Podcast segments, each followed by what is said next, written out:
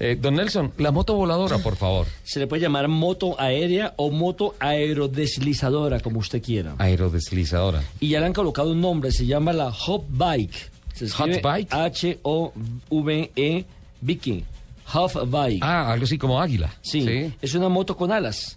¿Mm? Otros lo llaman como una moto con mucho parecido a un helicóptero. Pues bien, sobre el chasis del motor colocaron las dos hélices en las extremidades para que pueda tener, pues, eh, obviamente, eh, la ruta, la, la, la volaci- la, mm, posibilidad de volar, de desplazarse. Me vienen a la mente dos imágenes, la moto de Batman o la moto, la, la moto voladora del inspector Gadget.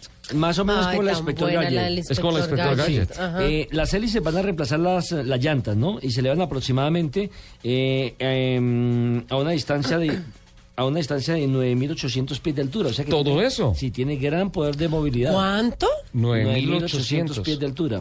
Podría, podría, pues eso es lo que dice el informe. Lo que pasa es que todavía la moto no la han probado, pero dicen que tiene esa capacidad de vuelo. O sea, está Pero elevándose no. más o menos dos kilómetros del piso. más o menos. Está- Demasiado. Está inspirada, obviamente, en los drones. Tiene un chasis de fibra de carbono.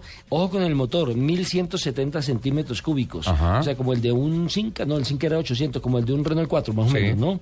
Eh, es- tiene velocidades de cuatro tiempos, cuatro válvulas por cuatro cilindros. Además, levanta un peso de 270 kilogramos, o sea, bastante. Bastante. A, a Lupi y toda su familia la puede levantar ahí.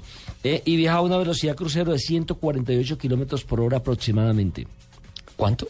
148 kilómetros por hora. Muy rápida. Impresionante. Ya la foto la colocamos en arroba autos, eh, arroba blue autos y motos para que la gente pues pueda disfrutar de este nuevo, eh, digamos, invento que todavía le faltan eh, algunas cosas eh, importantes por concluir y están necesitando o quienes l- eh, sacaron el proyecto un millón de dólares para poder ya comercializarla y ponerla al mercado y ponerla como un concept en las diferentes eh, ferias No, internacionales. pero de eso ahí, automovilismo. ahí no es sino que le pasen el proyectico a cualquier jeque que no tenga nada que hacer.